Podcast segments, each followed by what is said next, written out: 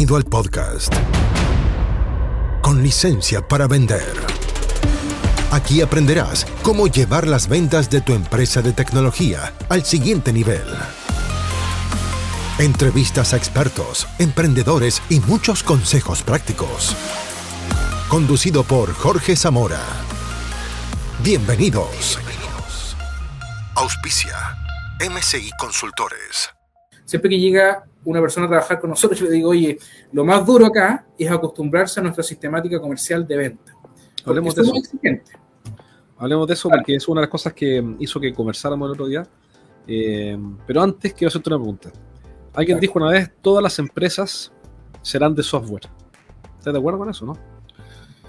Eh, yo creo que sí. Mi, mi corriente va para allá. Eh, nosotros hoy día nos definimos como una empresa de tecnología que entrega financiamiento. No una empresa de financiamiento que usa tecnología.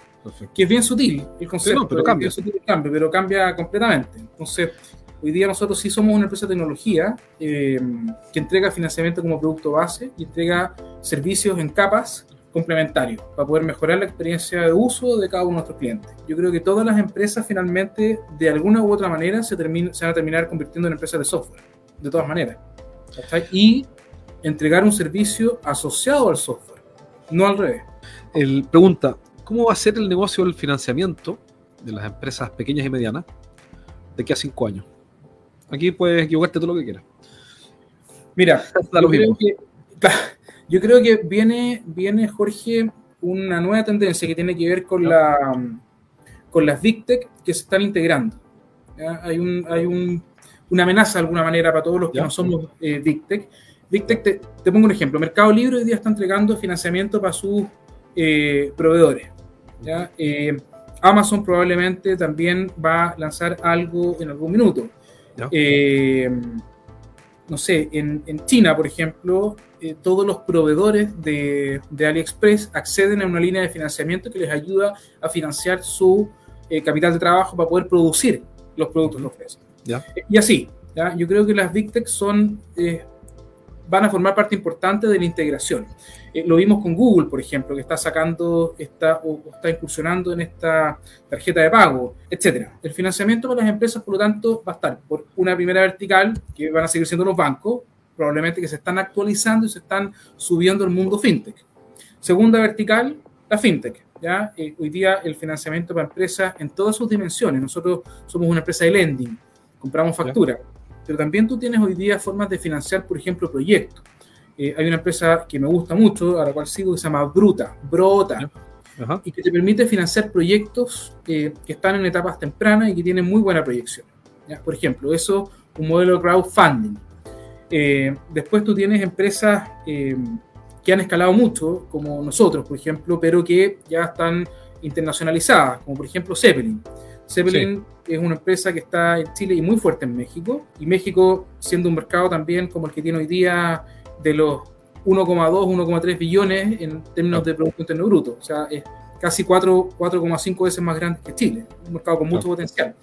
Por lo tanto, el financiamiento yo te diría que de aquí a los próximos cinco años va a tender a digitalizarse primero, eh, a ser mucho más simple en la evaluación, con motores decisionales que sean prácticamente automáticos, eh, y tú eh, consumidor vas a exigir que te respondan en tiempo automático. Hoy día la inmediatez no es solamente para el, para, el, despacho de la última milla, sino que la inmediatez también está cuando tú tienes la necesidad de financiar una factura que te digan sí o no y con, con todo el tracking que eso implica.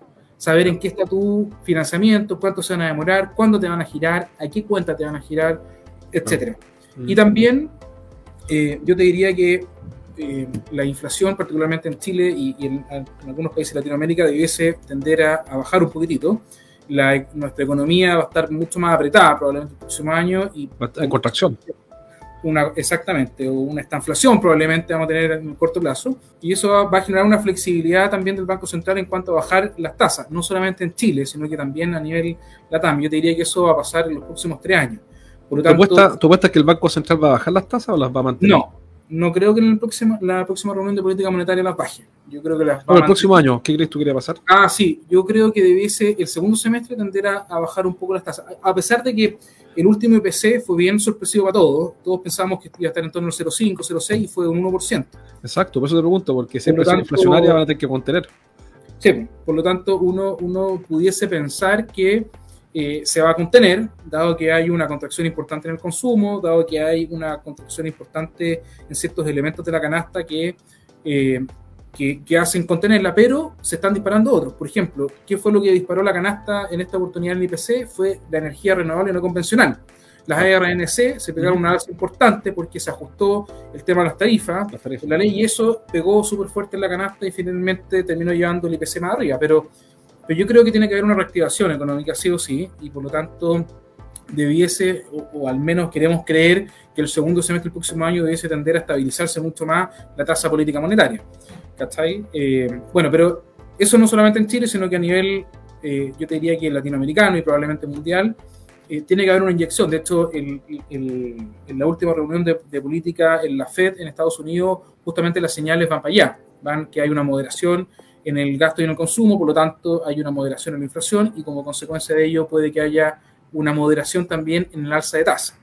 Y ahí a nosotros se nos genera un tema de arbitraje y por lo tanto uno podría... ¿Tus fondos están afuera o no? No, hoy día nosotros tenemos todos los fondos nacionales. Ah, ya, Operamos solo con fondos nacionales. Ya, eh, arbitraje de tasa local. Claro, sí, lo que pasa es que igual eh, a nosotros nos afecta de alguna manera el hecho de que de que exista alguna oportunidad de arbitraje, porque cuando llegan fondos de afuera, invierten acá, lo que hacen finalmente es que el dólar comienza un descenso importante. Y eso va a repercutir en algunos bienes eh, importados, que, es menor, y como consecuencia de ello, casi todo. Una, exactamente una inflación probablemente a la baja. Eh, y eso, y el hecho de que la inflación esté a la baja, mm, Jorge, implica para nosotros particularmente un financiamiento más barato. ¿Por qué? Porque como nos financiamos con fondos, los fondos de inversión a su vez recaudan plata de personas. Y las personas lo que hacen es exigir que al menos su inversión rente por sobre la inflación. Lógico.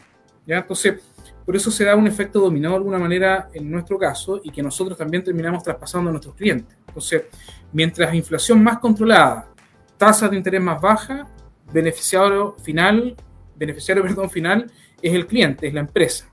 Entonces, respondiendo a tu pregunta, de aquí a 3-5 años, mucho más digital, con tasas más ajustadas probablemente, y con la incorporación o la integración, está una, un muy personal que tengo de, estas Big Tech que, sí o sí creo que se van a integrar de aquí a poco Marketplace y grandes jugadores que se van a meter a, dar financiamiento. Eh, Excelente, hablemos, hablemos de un término que usaste que me gustó y en el cual yo suscribo, y creo que por eso también nos entendemos bien, y es que mm, sobre una máquina de venta. Eso para mí es como una poesía. Cuando escucho esa frase, se me pone el ojo lloroso. Entonces, ¿por, qué? Porque normalmente hay una mirada bien poco científica sobre la venta y hay una mirada más bien romántica, como si la venta se tratara de un arte, una ciencia oculta, una especie de magia negra que genera resultados aleatorios. Y, por el contrario, yo, por lo que te conozco, hemos conversado, tú entiendes la venta como una máquina. De hecho, hay un podcast muy bueno de Juan Antonio Narváez que lo recomiendo mucho, somos bien amigos, que se llama La Máquina de Ventas. Entonces, básicamente, ah, lo es muy bueno. Yo trabajo con Juan Antonio, tenemos, eh, soy cliente del tipo y además trabajamos juntos. Bueno. Eh, entonces, bueno, el punto es que tú tienes una mirada científica de la venta. Me gustaría que contaras como emprendedor qué te ha funcionado y qué no te ha funcionado. Súper. A ver, ¿qué no ha funcionado? No ha funcionado la atracción de clientes. ¿Ya? Normalmente la, la fintech o la startup lo que hacen es generar su cliente, sus clientes por la vertical del canal digital, ¿ya? O, con mucha, mucho experimento de este, del, growth hacking. Eh, nosotros la verdad es que hemos sido mucho más tradicionales en el proceso de incorporación de clientes. ¿ya? ¿A qué me refiero con proceso, proceso tradicional? A nosotros nos gusta la prospección. ¿ya? Es decir, llamar al cliente, prospectar, hacer nuestras bases de datos eh, y eso cruzarlo con los otros canales de, o las otras capilaridades que te pueden otorgar la venta. ¿Y a qué me refiero con una máquina de venta? Cuando tú creas un proceso, cuando tú tienes tu funnel de venta y tú dices, mira, lo primero que hay que entender es que hay dos procesos o dos caminos que son complementarios, un inbound y un outbound. ¿ya? Todo lo que es inbound tiene que ver con la generación de contenido y la verdad es que tú no estás pensando en venderle a quien lee tu contenido, sino que estás pensando en generar contenido que sea de valor para que te tengan como un referente el día de mañana si tienen que consumir algún producto de tu servicio, de tu categoría. ¿Ya? Por lo tanto, cuando yo hablo de financiamiento, cuando hablo de leaseback, por ejemplo, que, que de repente suena como, oye, ¿qué estás hablando chino? Explica. Y, y, enseño qué significa hacer un leaseback, eh, probablemente voy a ser un referente que van a buscar el día de mañana cuando quieran obtener financiamiento de algún tipo. ¿ya? Eso es lo primero. Segunda capa tiene que ver con el outbound. Y el outbound tiene que ver con esta venta más tradicional de generar los puntos de contacto con el cliente desde la prospección, como te decía, y nosotros la estructuramos esta maquinita. Y le pusimos porcentaje. Eh, mi socio que se llama Ronnie, Ronnie Yerli, él eh, cuando nos conocimos me dijo, mira, yo lo que más uso es algo que le llamo tubo negocio. yo también. Me encanta el tubo negocio. El tubo negocio básicamente es un funnel de venta. Pero tenía una particularidad, el de la diferencia del tubo que yo usaba, y era que eh, asignaba porcentajes de avance al estado en el que se encontraba el prospecto. Entonces, un 0% era base de datos, 25% un prospecto trabajado, 50% era una visita, 75% las oportunidades y el 100% de los clientes activos. Y lo fuimos esquematizando de esa manera y fuimos creando capas para cada uno de los procesos asociados a estos porcentajes. Entonces, ¿Qué te refieres con capas? Ya, las capas son, por ejemplo, ¿qué cantidad de eh, base de datos tengo que tener en el 0%? Fuimos estableciendo un número. Ok, mira, lo mínimo que puedes tener al 0% son 356. Ok, ¿cuánto tengo que tener en el 25%, que son prospectos que yo ya trabajé, que llamé, que tengo el nombre de la secretaria, el nombre probablemente del tomador de decisiones, que tengo el nombre de, los distintos stakeholders o los patrocinadores que me pueden ayudar a cerrar una visita. Perfecto. Tengo que tener 250 prospectos al 25%. Ok. ¿Cuántos ¿Cuántas visitas tengo que tener? Tengo que tener por lo menos 24 visitas. ¿Por qué? Porque quiero tener por lo menos 16 oportunidades para poder cerrar cuatro clientes activos. Esa fue la cascada y las capas que tú vas generando para poder llegar a un resultado final. Y normalmente, Jorge, esto uno lo hace a la inversa. Es decir, uno dice, mira, ¿cuántos clientes quiero abrir en el mes? Cuatro, perfecto. Para abrir cuatro clientes, ¿cuántas oportunidades tengo que tener? Eso, un 25% cierre, por lo tanto, 16. Y así, así tú vas iterando y vas creando estas capas de manera de establecer objetivos concretos en cada uno de los avances del funnel de venta. Perfecto, y eso te ha funcionado y después lo vas ajustando y vas haciendo cambios y cambios y vas ajustando hasta que los números empiezan a darse. Alguien, que, claro, alguien que nos escucha no debería abrumarse, dice, porque alguien que nos escucha dice, bueno, pero aquí no tengo nada de eso. No importa, puedes partir por la versión 1 y después lo vas mejorando, versión 2, versión 3, versión 4. Totalmente. Mi experiencia hace 16 años atrás como ejecutivo de ventas de una empresa muy grande de factoring, de la más grande hoy día del mercado, es que nos pasaron un Excel y nos dijeron, oye, tienes que organizar esto de acuerdo a tus prospectos que están en frío, prospectos en tibio y prospectos en caliente. Es otra forma, digamos, de, medir. Y en el Excel uno va completando, digamos, todos los, todos los campos, todos los prospectos. Lo que yo hacía en ese minuto era sacar de Mercantil y de Google el root y el nombre rápido, los teléfonos que encontraba, lo más rápido posible y llamar. Llamar, llamar, llamar, llamaba muchísimo. Eh, hoy día también tenemos ese sistema. Hoy día, claro, está todo optimizado. Nosotros tenemos un CRM de venta propio que hemos desarrollado, hemos ido desarrollando propio y de alguna manera lo que hicimos fue optimizar este Excel, que te digo yo, lo fuimos transformando en un software. Y hoy día es un software que está bien automatizado, que, que tiene agenda, que tiene una serie de, funcionalidades tipo HubSpot, eh, pero adaptado en un 100% a nuestras, a nuestras necesidades. Perfecto. Por lo tanto, ¿qué le diría yo a las personas que están partiendo que se armen en el Excel? A lo mejor con poquitos prospectos, que partan de 3, de 5, de 7, y, lo más importante que yo creo, Jorge, que es atreverse a llamar. ¿ya? El llamado eh, sigue siendo lo más efectivo. Hace poquitito tiempo te conté, estuvimos con, con Pablo Pifor, de, del prospector. Nosotros tenemos un programa interno que se llama Simple Academy, que es un programa de capacitación y entrenamiento y eh, le pedimos a Pablo ahí que hiciéramos un programa en conjunto y él nos decía, mira, hay estudios que demuestran que aún el teléfono sigue siendo el método más efectivo para conseguir prospectos y clientes. Eh, y teniendo como objetivo también, Jorge, que la prospección, el objetivo de prospección siempre es conseguir una visita, no es vender. Uno piensa que con el teléfono vaya a vender al tiro y te frustras. Estás partiendo, estás súper ansioso, querés No, y en verdad el objetivo de, los primeros contactos es justamente la visita, es obtener la visita y en la visita, por favor, ojalá todos los que levanten dolores, escuchen, dedíquense a escuchar más que porque uno tiene la intención de sorprender, ¿no? Como de, impresionar, hablar harto. Justamente. Y, mientras menos uno hable, es mejor. La escucha activa es súper difícil. Súper difícil. Pero cuando tú empiezas a levantar. A los, que nos gusta hablar, claro. Además, además, pero cuando tú empezás a levantar dolores del cliente, empezás, de alguna manera te das cuenta que puedes hacer match y que le puedes resolver problemas. Y cuando tú eres un, generador de soluciones, más que un vendedor eh, transaccional, la valoración de parte de los clientes cambia completamente. Sin duda. Entonces, de lo que más te ha funcionado hasta ahora, pues la profesión telefónica, que yo también la recomiendo siempre, de hecho, eh, nosotros tenemos un promedio de agendamiento promedio del 45% con nuestros clientes. O sea, los equipos que entrenamos, el promedio está en 45 o 44. Acabamos de cerrar un caso con 45 y uno anterior con un 44, que para nosotros es un buen número. Obviamente va a depender de varias cosas, pero, pero o sea, ¿quién manda el teléfono? Eh, más que LinkedIn, que lo encuentro genial, fabuloso LinkedIn, saludos LinkedIn, pero digamos, pues nadie le gana el teléfono.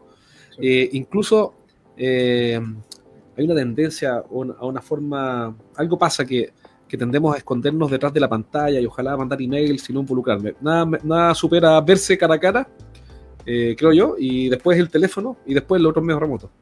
Así que completamente alineado. Eso te ha funcionado mucho. ¿Qué otra cosa te ha funcionado? Que es como que si yo soy un emprendedor de tecnología, te estoy escuchando desde México y tengo vendo desarrollo software y tengo dos Key Account Manager que están a cargo de algunos clientes y quiero recoger alguna buena práctica tuya que te haya servido, además de, como dijiste, eh, organizar el embudo de prospección y llamar por teléfono. ¿Algún consejo práctico que te haya funcionado, que tú digas, ojalá este consejo me lo hubieran dado a mí hace cuatro o cinco años atrás cuando partí organizando mi área comercial? Bueno, yo te diría que el seguimiento. Mm. El seguimiento es total. Eh, me pasó cuando estábamos en, plena pandemia, Jorge, eh, junio del 2020, eh, haber escuchado justamente un podcast tuyo que decía, oye, ¿cómo solucionamos el problema de la distancia? Estamos todos teletrabajando, nadie se ve, etcétera, pero las empresas tienen que seguir produciendo. Y nosotros replicamos de alguna manera una de tus ideas, que fue, hagamos una reunión de ranking. Todos los ah, días, a las ocho y media de la mañana, vamos a una reunión de arranque y vamos a levantar y vamos a hacer seguimiento a cómo se están cumpliendo estos famosos KPI. KPI desde el punto de vista de la contactabilidad, del seguimiento, de la cantidad de reuniones agendadas, de la cantidad de reuniones cerradas, de la proyección de clientes nuevos para la semana, la proyección de clientes nuevos para el mes, etc. Y ese seguimiento acompañado también, Jorge, con entrenamiento y capacitación. ¿ya? Es súper importante porque uno le pide a los ejecutivos, a los campos, oye, vende, pero ¿le enseñaste a vender realmente? ¿Le enseñaste a levantar dolores? ¿Le enseñaste a hacer una propuesta más customizada? ¿Le enseñaste lo que es la venta consultiva? Hay un método que a mí me encanta, que es el spin selling, eh, que es difícil aplicarlo en, todas sus dimensiones, pero, pero las preguntas son muy poderosas, porque muchas veces incluso el cliente no sabe que tiene un dolor. Y con las preguntas tú lo haces darse cuenta que efectivamente tiene una oportunidad de mejora. Eh, bueno, ese seguimiento y también la calidad de las gestiones, súper importante, ayudarlos a mejorar en la calidad de sus gestiones. ¿Has usado Playbook alguna vez? Disculpa que te, te quería preguntar algo. ¿Has usado Playbook o conoces Playbooks? Sí, por supuesto. ¿Están usando Playbooks en el equipo? Tenemos, tenemos hoy día Playbook, estamos confeccionándolos porque hay una, un software eh, español eh, que se llama Bluebears. Ya. Muy recomendable, que automatiza justamente tu Playbook. Eh, ¿Cómo se llama? Buen dato ese. Se llama Blue Blow B-L-O-O Beers de pajarito. Blue ah. Es muy bueno, muy, muy bueno. Y de hecho tuvimos un avance con ellos. Eh, yo lo sigo, he visto algunos podcasts y. Nosotros trabajamos con Playbooks, entonces por eso me interesa. No conozco la herramienta. Oye, es súper bueno porque eh, trabaja sobre este concepto Oye, del. que es un Playbook. ¿Cómo? explica primero qué es un playbook, porque alguien que nos está escuchando dice ah, que están hablando. Sí, por supuesto. Un playbook de alguna manera es la, es la generación de tácticas en cada uno de los puntos de contacto hacia los prospectos, ¿ya? Y son las distintas verticales que yo voy a seguir para poder captar a un prospecto. ¿Y cómo lo voy automatizando? ¿ya? Por ejemplo, cuando yo digo, mira, eh, este prospecto lo voy a llamar dos veces le voy a enviar tres correos, le voy a hacer un seguimiento por LinkedIn con un mensaje directo, eh, después le voy a escribir por WhatsApp, después toda esa, configuración de alguna manera que yo voy generando forma parte de mi playbook. Em, hoy día la verdad es que hay, hay métodos que, son, que están justamente optimizados para la, creación de ese playbook y te ayudan eh, a crear ese playbook. ¿Sabes qué? Ahora voy a enviar un mail de contenido, no de venta, ya de contenido asociado a cómo poder financiarse que tengo activo fijo durmiendo. Te estoy inventando una tontera, a lo mejor. Eh, ¿Cómo puedo obtener caja a partir de estos activos que están durmiendo? Y envío un, contacto de inbound. Y así voy construyendo mi playbook. Eh, hoy día, este, este, software que te digo español, que se llama Bluebeards, eh, anda súper bien, funciona súper bien. Además, es muy amigable, tiene una experiencia de uso muy buena y tú vas creando de alguna manera estas acciones y, las puedes customizar, que es lo más entretenido. Eh, por grupo de clientes, por segmento de clientes, supongamos. Eh, hay estrategias que son bien entretenidas de venta que tienen que ver con cómo customizo una propuesta de valor para un sector. Entonces, yo le hablo al proveedor de la minería, por ejemplo, particularmente una maestranza, y le cuento, le digo, oye, Juanito, mira, tenemos clientes que eh, le venden a mineras que entregan partes y piezas y que tienen este dolor. ¿Te suena algo similar? Eh, sí, ok, mira, y te puedo ayudar, y así vas customizando de alguna manera una oferta que de alguna manera está mucho más estandarizada, pero la vas customizando por industria y con dolores particulares por industria. Claro, me empieza a hablar a cada uno de lo que le interesa. Así es, tal cual. Esencial. Tal cual. ¿Qué libro, ¿Qué libro, si yo soy un emprendedor de tecnología que estoy partiendo y no sé nada de ventas, porque soy ingeniero civil informático y, estoy recién armando mi, mi negocio? ¿Por dónde parto? ¿Qué libro debería leer? Uf, que esa es una difícil pregunta porque hay algunos, algunos libros que, que, a mí me marcaron particularmente, como hay uno que se llama Lean Startup, que es de Eric Rice, sí, sí, eh, que, me, que de alguna manera me hizo conocer el mundo de las metodologías ágiles. Ese fue el primero. Después me tocó leer uno de Sprint, que se llama Sprint, que también son metodologías ágiles, no me acuerdo en este momento del autor, eh, extraordinario, porque además te da una pincelada por todos los distintos tipos de metodologías ágiles, desde el, desde el NERD a al Scrum, a distintas metodologías que hay, y eso es replicable 100% a los equipos de venta también. Después podemos conversar de eso, del por qué. Eh, otro libro súper interesante eh, que creo que no puede faltar tiene que ver con un libro que se llama OKRs. Ajá, perfecto. Los famosos OKR, eh, es un libro que está escrito por un, por un, por un inversionista. Ah, ¿Cómo? Okay.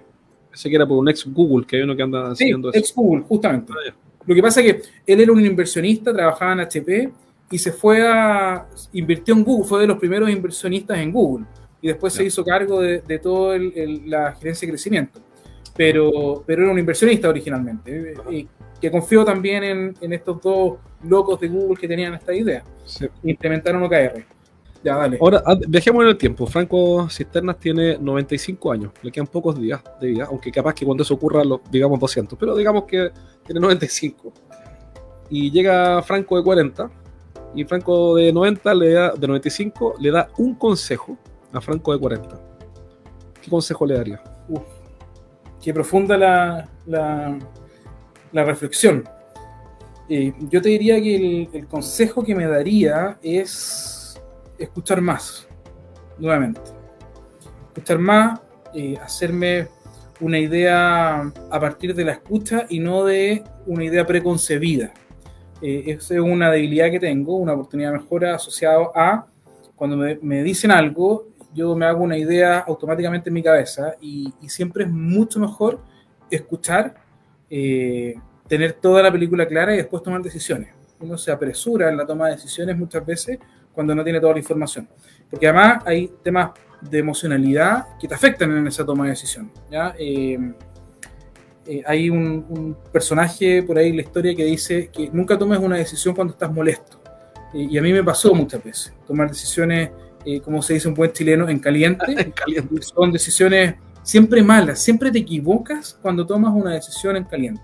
Uno tiene que reflexionar, pensar, respirar eh, y después tomar la decisión y, hacerse una idea completa de todo el escenario, no solamente de una o, de tu versión, sino que tener la versión completa. Diría que esa es una de las cosas, uno de los desafíos consejo que, te daría Franco a los 95. Tal cual. Excelente, buenísimo.